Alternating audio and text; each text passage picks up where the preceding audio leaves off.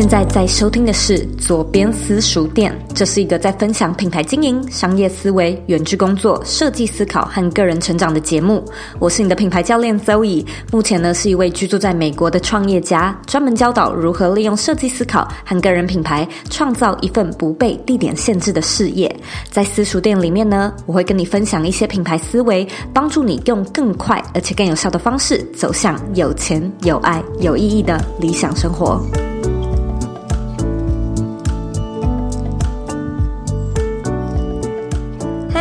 我是周乙欢迎你回到茶水间。你现在正在收听的是一百九十一集，不用紧张，但是应该有发现很多不一样的地方吧？没错，这是我们全新的一个单元，叫做左边私塾店。那它的特点呢，就是你会像是在上课一样，需要做笔记。不知道现在跟你说，呃，开工大吉会不会有点太晚了？但是呢，我今年其实有蛮多想要尝试的新东西，其中两项呢，OK，第一项就是我蛮想要多花时间做更多的单口节目。其实，在去年的年底，我们做了你问佐答，我就受到蛮多听众的回响，就跟我说很喜欢那样的内容。那那就是一个单口型的节目，包含在年底的时候，我也有分享一些闲聊啊，嗯，比较陪伴感的碎碎念的，嗯，单集应该是一百八十三集，那一集也受到蛮多人的好评，所以我就发现说，诶，我好像真的花太多时间做 interview，就是做访谈型内容了。因此今年呢，想要多一点回归，该说回归吗？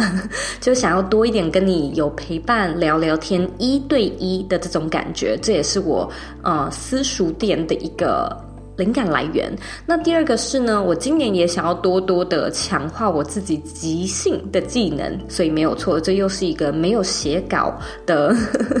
的单集。那当然，我今天要分享的内容非常的多，所以还是请你准备好笔记本。今天我们要分享些什么呢？我们今天要分享的东西叫做 ICA，有没有听过？有没有知道什么是 ICA？我今天会跟你讲一下什么是 ICA，然后我们为什么要设定它，它为什么很重要，它的好处有哪些，然后还有很重要的四个 ICA 对话法则。所以重点很多，那我会建议你准备一个笔记本跟笔。如果说笔，我刚说笔嘛，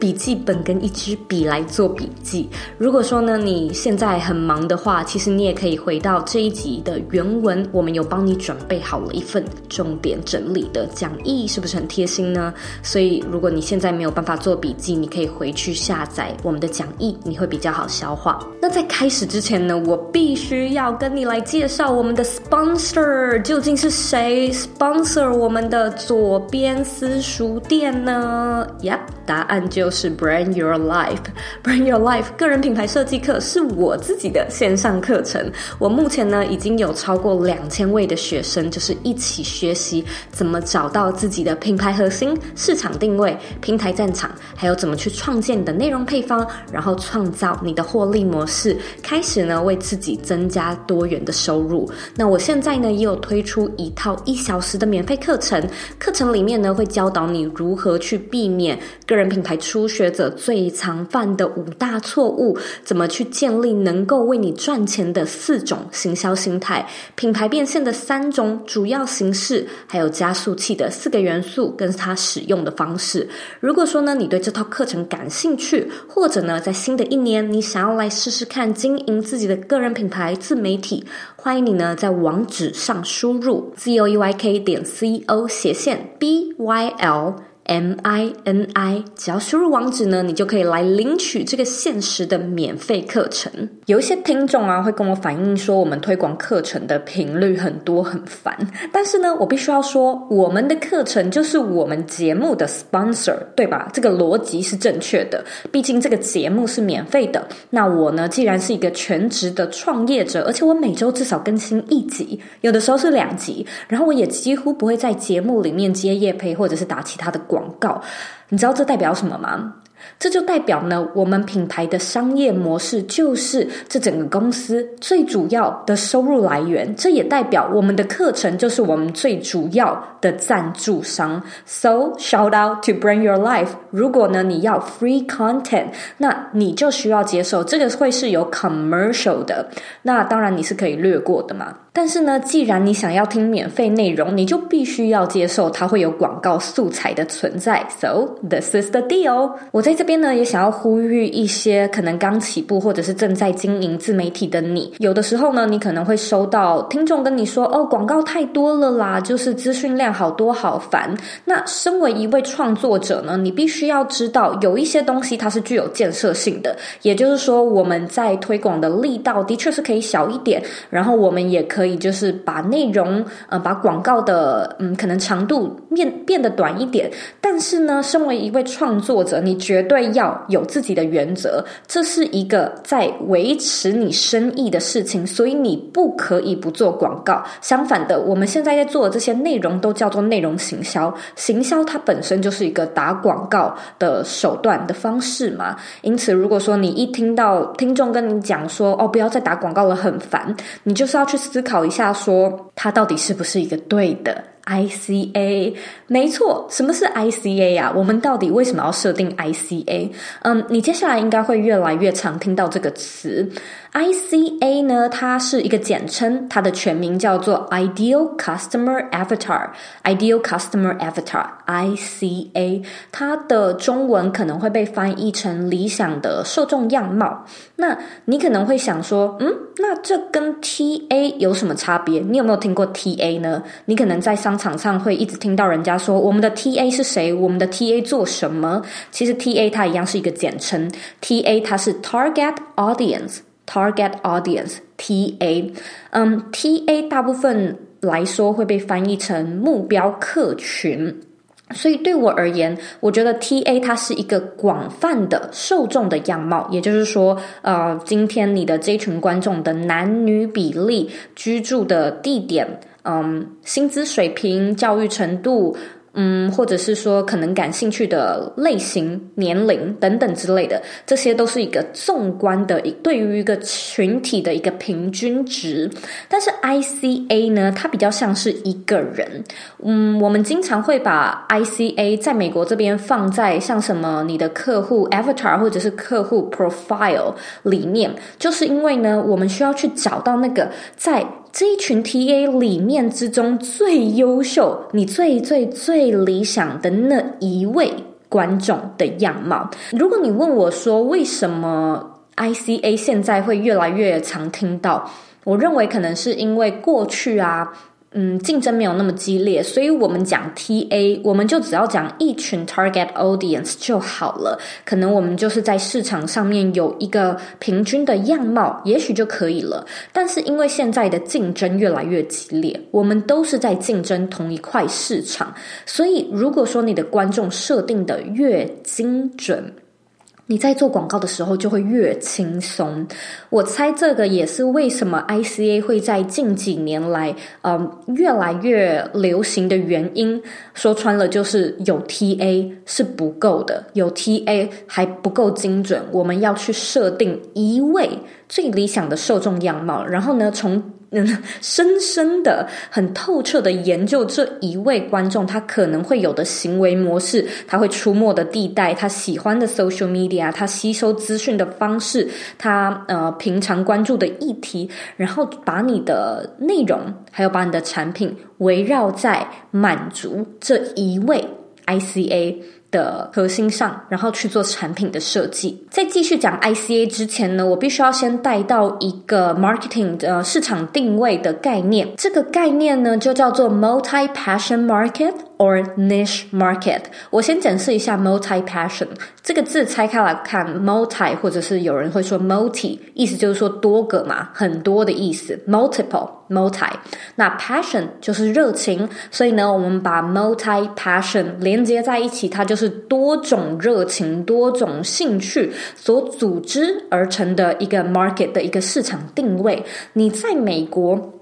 或者我想在欧洲，可能也会很常听到有一些 entrepreneur，有一些创业家会说：“Oh, I am multi-passionate entrepreneur。”或者呢，他可能会说：“I am a multi-passionate。”我其实经常会看到我的学生跟我反映说，诶，他喜欢美妆，喜欢旅游，喜欢美食，喜欢电影，喜欢咖啡，喜欢什么又喜欢什么，所以他很难在最一开始的时候有一个很明确的主题，知道他的品牌或者是知道他的自媒体究竟想要讲什么，然后来问我说应该要怎么样做设定。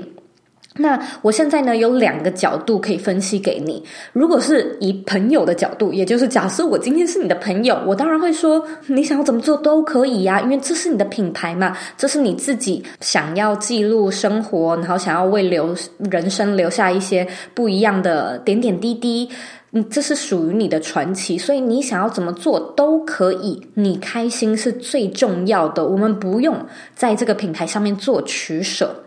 但如果说呢，我今天是一位啊、商业呃站在商场的角色，或者我今天是你的教练，好了，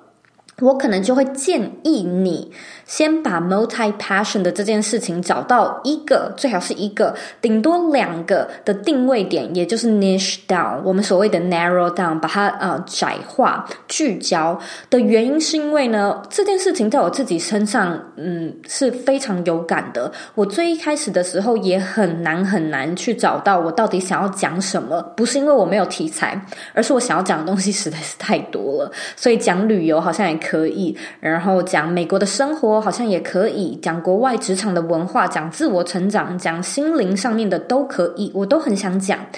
所以我就很难去嗯取舍，我很难知道我到底要以什么为主轴。因此呢，我最后选了大概三个左右的主题，也就是个人品牌、远距工作，还有个人成长。对我而言，我其实并不后悔这件事情，我自己做的开心还是非常非常重要的。可是我也可以感受到，它的确在机会成本上面让我慢了下来。也就是说，我并不是很专精、很专精的就专门只讲个人品牌，那我也不是很专精。很专一的，就专门在讲自我成长或远去工作。我有点是三个主题混在一起，嗯，有什么就讲什么。那。或许就是因为这样，你的力量分散，你的资源分散，你的注意力、你的金钱、你的时间都分散在这些事情上面，所以每一个并不是可以这么快的做成长。那当然，我现在说是因为我有了这些体悟。如果可以给一些建议的话，我会建议我的学生，你应该呢，如果你真的是想要用个人品牌来赚钱，可能变成全职，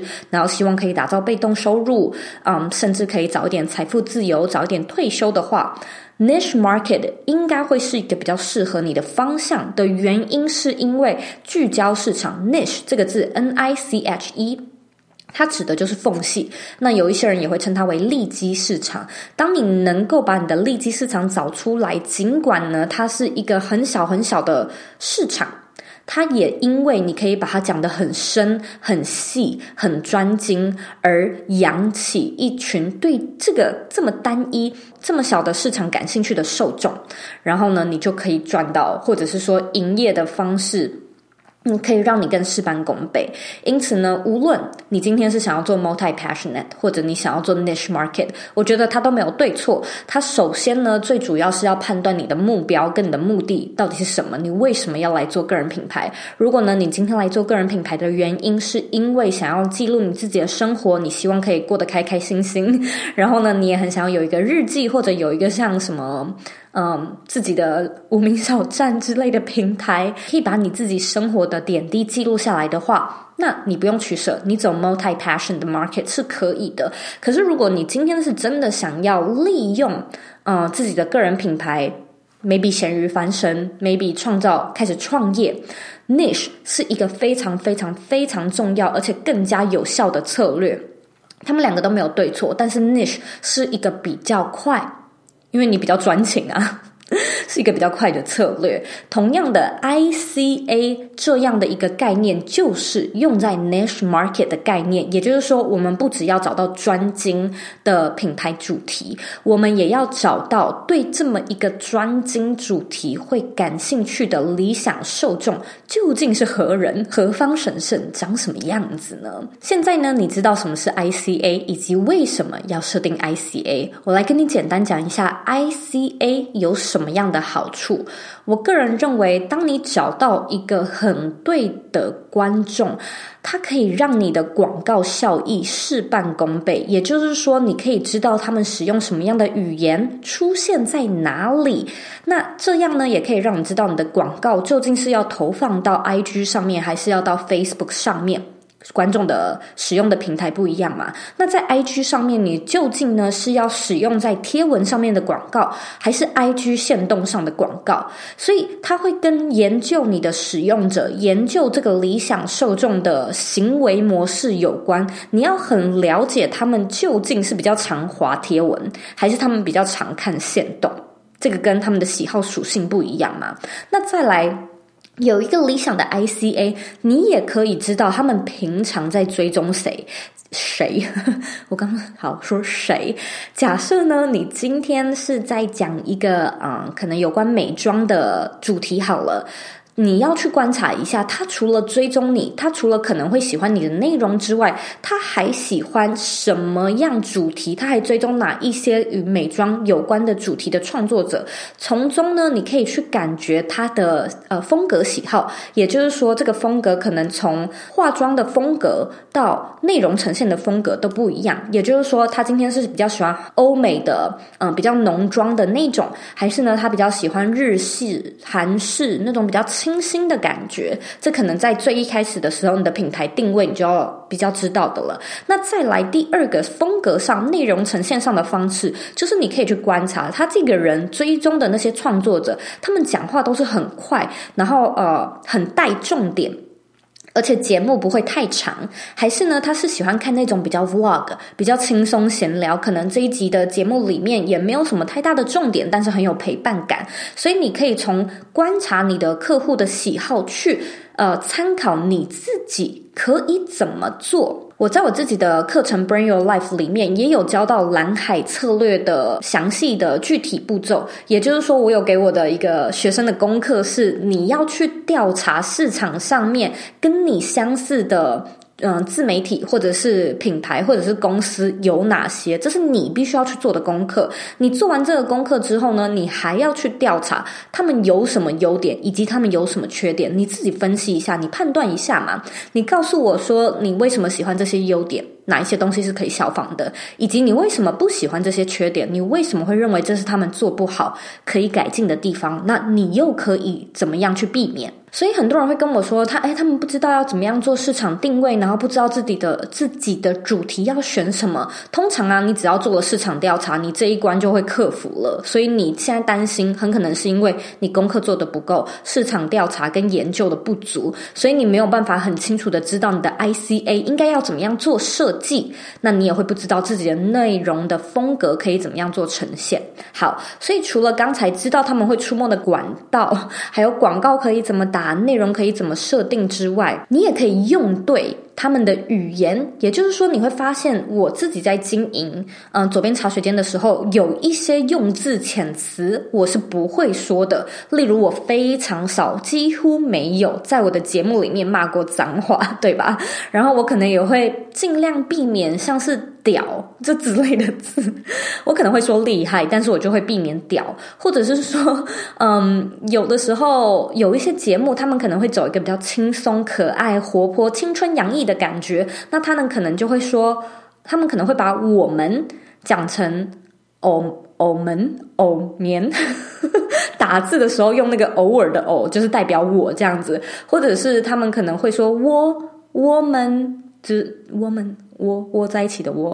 呃，Yeah，you you got it。但是呢，我就是不太会用这样的形式来讲话，就是因为我知道这不是我要投放的受众，不是说我拒绝了这样的人，而是我只想要专精在吸引一个人。当我能够吸引到这个人，我就可以再慢慢的扩散。跟这个人类似的人，除了我们刚才讲到的广告文案呈现的方式、你的风格、观众对于你的亲密程度、粘着度之外呢，还有一个很重要的东西，就是呢，ICA 可以更好的、更有效的让你判断你的内容究竟呢要把注意力放在哪一群人身上？也就是说，同样的一份内容发出去、抛出去，你的 ICA 照理来说，如果这是为他们而设计的内容，他们就会买单；但不是你 ICA 的人，可能就会没有办法感受到，或者是 appreciate 其中的价值。我在这边就举例说明，我找来了三个，嗯，在 iTunes Store 上面的评论留言。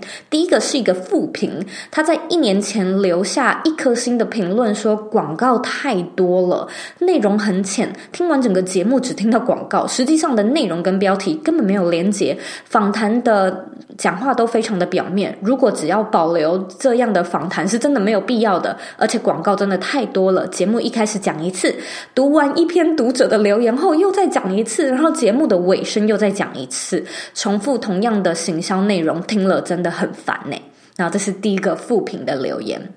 那当然，我觉得这个可能会呃比较难去知道他究竟在说的是哪一集。这也是为什么我后来都会请听众，也就是请你帮我在留言的时候留下你正在收听的集数是哪一集，因为这样我可以比较好去判断说，OK，你说这个广告太多了，或者内容很浅，我需要知道到底是在针对哪一集，不然的话会有点无从考考察，因为搞不好这位听众他当时听。听到的这一集就真的是觉得嗯很无聊，但是我觉得这位听众也很可爱，就是他觉得很烦很烦，但是他还听到节目的尾声，那不止是 不止这样，就是他呃被三次广告打到很烦，然后他还特地的打开 iTunes，特地留言，而且还留得蛮长的，然后特地给了一个负评，就代表他可能要不是真的有气到，不然就是 他可能真的感觉蛮失望的。可是总体来说，我觉得这个行动其实。有一点点可爱，那我也觉得我们的确有参考的必要，就是到底是哪一集是不是真的力道广告的力道太重了？但是呢，同样的，嗯，同一时间差不多时期也有两个不一样的听众留言。嗯，第一个听众叫做 Dalia 叔叔，他写说真正引发思考的力量，然后他给了五颗星。他说我是一位理工领域的研究生，很高兴能够在实验室的。呃，以外的时间接触到这么 real 的音频节目，每次周怡问来宾问题之后，我都深深的赞叹周怡好会问问题，而且毫不犹豫的问，完全呢是为听众谋福利，深深的挖掘来宾。然后第二位留言者，他叫做 So。Sokok 应该是吧，他写说很有温暖的节目，真的很喜欢 Zoe 的访问，总是能够很明确的问到我想要知道的问题。我真的觉得 Zoe 是抓重点问问题的高手。然后这一篇留言也是在差不多时期问的，也就是说呢，当我在做呃一个节目的。访纲的时候，通常我都会跟我的 team 一起讨论说，我们的访纲要怎么样设计。除了是我们自己想要挖掘这个听众，不是听众说错了，这位来宾的故事之外，我们其实也会去调查一下，就是我们的观众啊，可能想要问这个来宾什么样的问题。我们有的时候就是会在那个脸书的免费社团“理想生活的设计”、“理想生活设计”的这个社团里面，就是问听众说：“诶，我们下一次可能要约矽谷美。”为人妻喽，那嗯，针对他这个领域，你有什么想要问的问题？然后我们也会把这些问题引进到呃访纲里面。如果有机会的话，就问一下呃 Cathy，问一下当集的来宾这样子。也就是说呢，当我们在设计一个访谈型节目的时候，我们通常是会站在 ICA 的角度去思考说，嗯，如果我是我的观众的话，我想要听什么样的内容？什么样的内容内容对我来说，嗯，有帮助？我会感兴趣，能够带给我价值，能够让我学到东西。因此，我是用这样的逻辑去思考，我要问我的来宾什么样的问题。也就是说呢，同样的内容，可能有一些观众就会觉得你实在是太会问问题了，你问的问题都是我想要知道的问题。可是有一些人来说，他可能就会觉得你为什么都问这些问题？这些我听了都觉得好没有感觉，好无趣，好呃好生硬啊，好平淡，好无聊。这也是有可能的。可是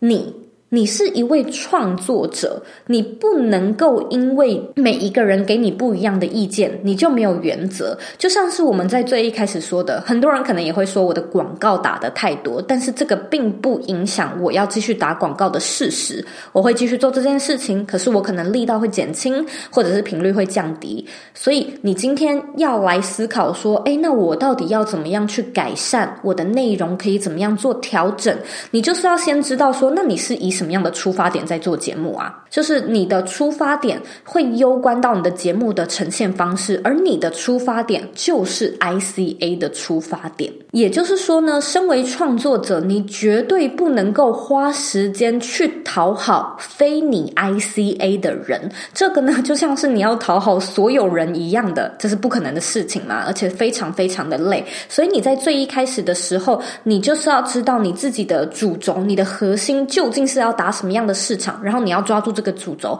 去放大市场。也就是说，以刚才那两个给好评的留言来说，他们可能也全部听完了节目，然后他们也没有抱怨说广告太多。因为如果他是你的对的 ICA，他会知道他今天要听他喜欢的节目内容，这个节目内容又是免费的话，就会有广告。那如果不喜欢，就跳过就好了。因此，你自己要很清楚、很清楚的知道你的出发点，这些内容是做给谁看的，以及你的 ICA 究竟是谁。好，那现在呢，你大概知道了 ICA 设定的重要性，以及它可以带给你什么样的好处。我现在呢，就来跟你分享一下非常非常之有效的四个 ICA 对话的方式，使用的方式。第一个呢，就是你不可以，你不可以问自己说你想要写什么，想要做什么。你应该是要去站在你的 ICA 这个理想受众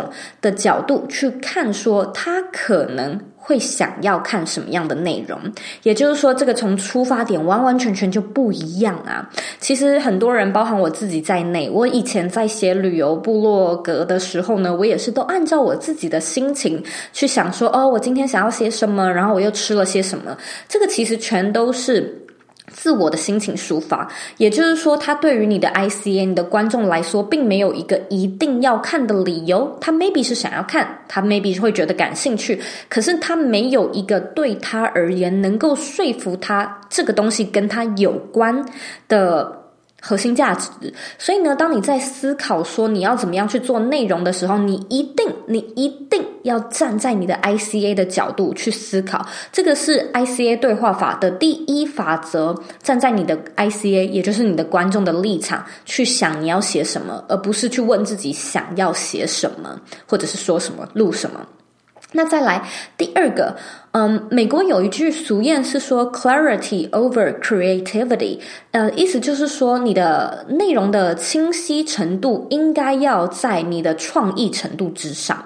你在这边可能会想说，嗯，可是现在竞争那么激烈，我如果不嗯有创意一点，我不就是没有办法脱颖而出吗？那不就是感觉平平淡淡的吗？可是你这里要听清楚哦，我是说 over，也就是说不是完全不能有创意，是你要有创意，但是你要确保在这个创意之上，你有明确的传达出你自己想要传达的讯息，你的重点讯息，你的主要讯息是什么？这个技巧其实，在广告、在公关都非常非常的重要。你不可以因为要做一个创意广告，或做一个很很有创意的活动 campaign，但是呢，就是去淡化了你想要传达的主要信息，那这个就会被归类成一个失败的广告。你的观众可能只会觉得哇，这个特效好酷哦，或者是诶，这个 podcast 的节目，嗯，有好多好有趣、好好笑的地方，很有创意的呈现方式，有很多的音效，但是它完完全全没有 get 到你想要传达的主要讯息是什么。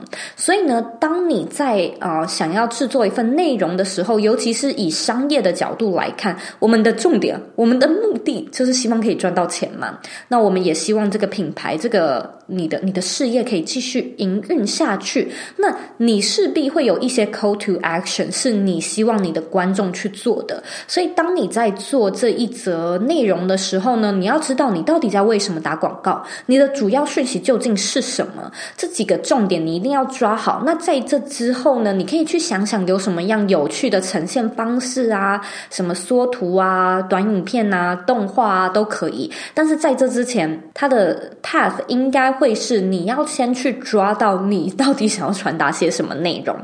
然后再来去决定要去怎么样有创意的发挥它。所以主要讯息很重要，clarity 要 over creativity。第三个是你要使用。你要使用观众的语言来跟他们说话，你要使用这个 ICA 的语言来跟他说话，就是你今天去跟一个五岁小孩讲话，还有去跟一个五十岁的人讲话。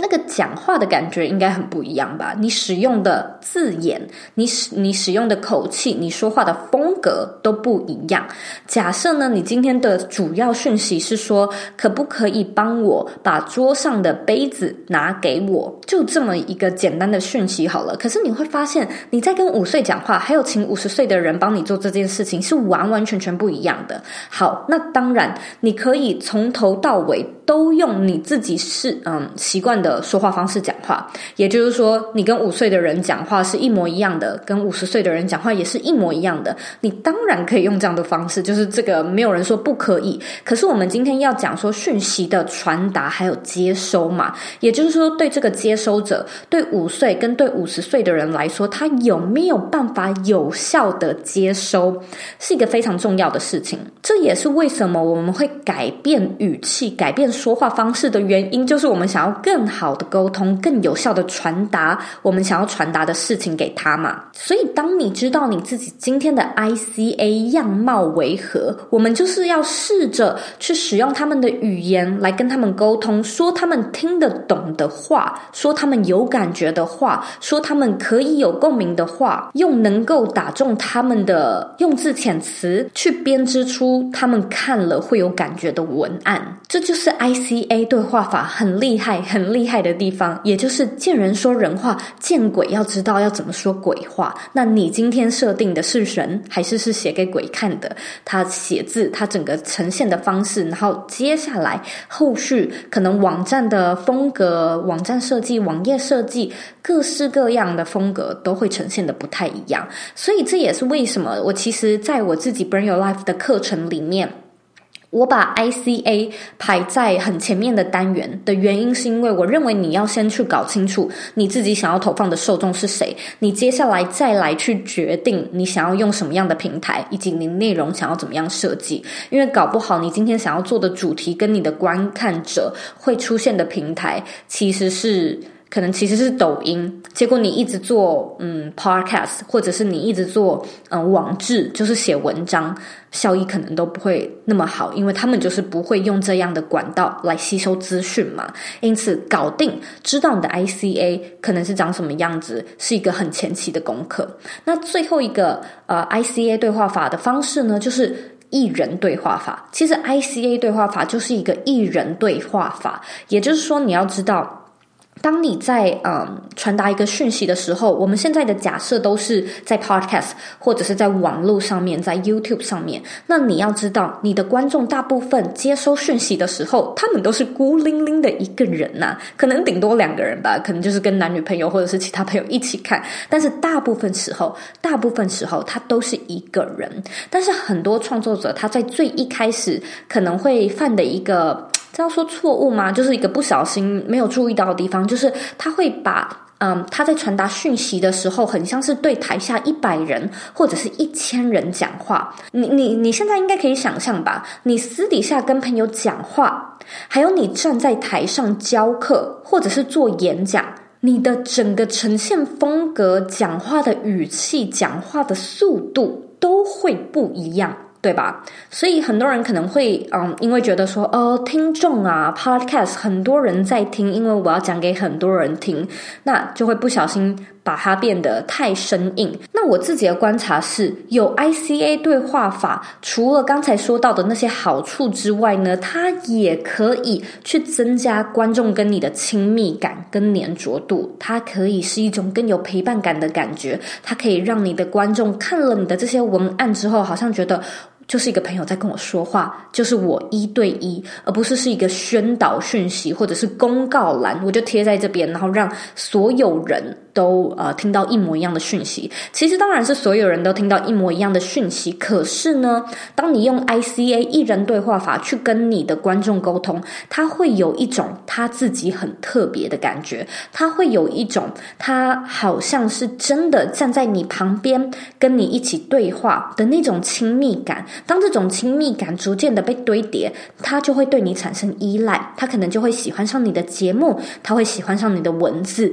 他会喜欢上你的。风格渐渐的，他会喜欢你这个人，那他对品牌的呃认同感就会提高。所以以上这个 ICA 对话法，我简单的总结一下：第一个呢，就是你不可以问自己你想看什么，想写什么，你应该呢要去站在你 ICA 的角度试想，他们可能会需要什么，想要看什么样的内容。再来第二个，Clarity over Creativity，你一定要在有创意之前呢，先去确保他这些创意不会盖掉你的主要讯息。那第三个呢，是你要使用 ICA 的语言来跟他们沟通。你今天是要跟五岁小孩讲话，还是要跟五十岁的人讲话？它会攸关到你的文案。你的用字会怎么样呈现？那最后一个呢，是你要知道你的 ICA 通常在接收你的讯息的时候，他们都是一个人在接收，所以你一定要确保你讲话的时候是一个一人对话法。一人对话法可以凝聚他的专注度，他可以比较能够跟这些词汇产生共鸣，产生一种连结。那这样呢，也可以确保他接收到讯息的那个接收程度会比较深一点，因为他就是有听进去，它同时也可以产生一个跟你这位创作者，或者是跟品牌的一个连接的亲密感，品牌好感度会提升，品牌忠诚度也会增加。